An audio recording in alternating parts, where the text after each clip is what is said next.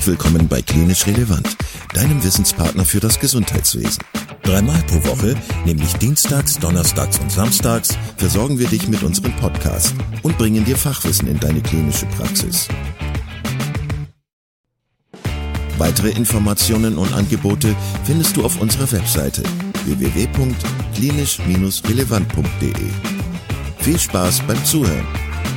Heute hörst du die Audiokolumne Be a Digital Doctor, weil von Dr. Alexandra Wittmer. Wie immer am ersten Donnerstag des Monats zu Themen der Digitalisierung in der Medizin.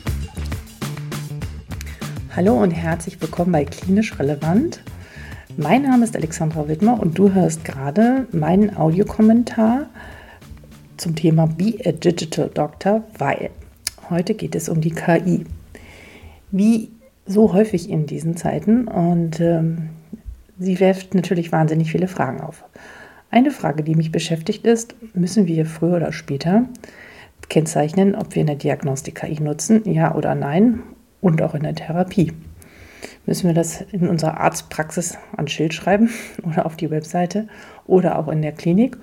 Oder ist das einfach selbstverständlich? Oder ist es ein Kunstfehler, wenn wir sie nicht nutzen? Ganz viele Fragen, auf äh, die ich noch keine Antworten habe. Vielleicht hast du schon mehr Antworten.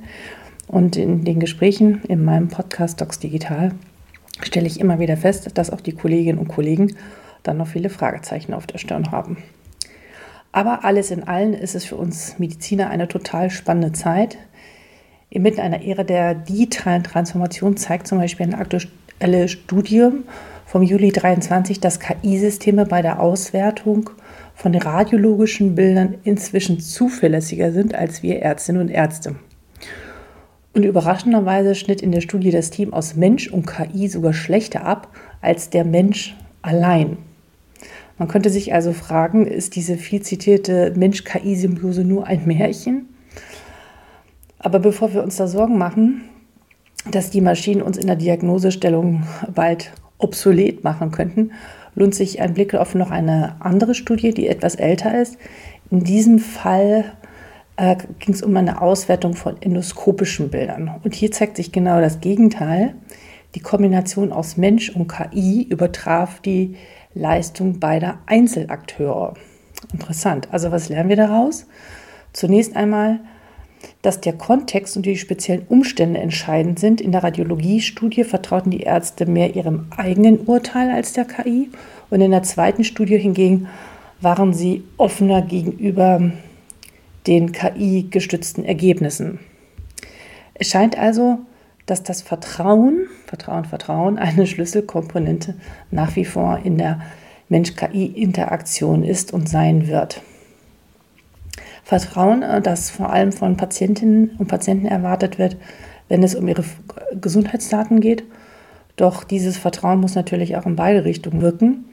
Wir als Ärztinnen und Ärzte müssen lernen, wie wir diesem KI-System Vertrauen schenken können. Und noch viel wichtiger, wir müssen in der Lage sein, zuverlässige von unzuverlässigen Diagnosen zu unterscheiden.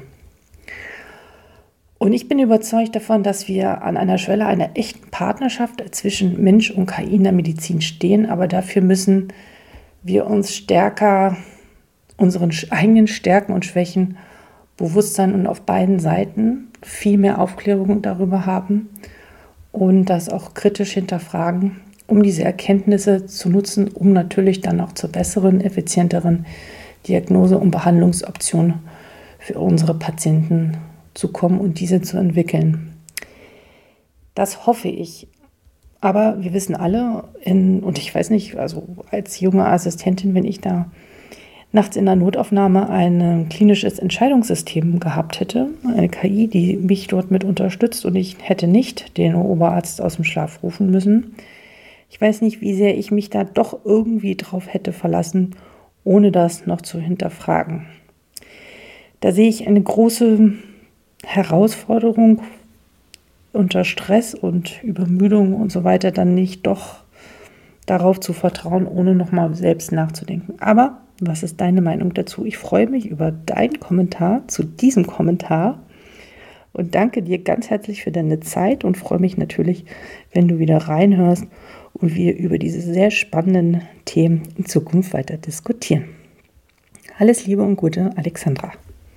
Achso, die beiden Studien habe ich natürlich verlinkt. Viele Grüße.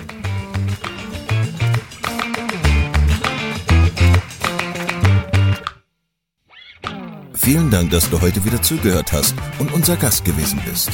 Wir hoffen sehr, dass dir dieser Beitrag gefallen hat und du etwas für deinen klinischen Alltag mitnehmen konntest. Wenn dem so sein sollte, dann freuen wir uns sehr über eine positive Bewertung bei Apple Podcasts. Falls du Lust hast mitzumachen und es einen Themenbereich gibt, in dem du dich besonders gut auskennst, dann melde dich doch gerne unter kontakt@klinisch-relevant.de. Gleiches gilt, wenn du Themenvorschläge oder konstruktive Kritik für uns hast. An dieser Stelle auch der Hinweis auf unseren Newsletter, den du unter www.klinisch-relevant.de abonnieren kannst und der dich immer auf dem Laufenden hält. Wenn du dich für unseren Newsletter einträgst, bekommst du einen 5-Euro-Gutschein, mit dem du in unserer Fortbildungsakademie einkaufen kannst. Wir wünschen dir jetzt bis zum nächsten Mal eine gute Zeit und freuen uns, wenn du bald wieder einschaltest. Pass auf dich auf, bleib gesund. Bis zum nächsten Mal. Ciao.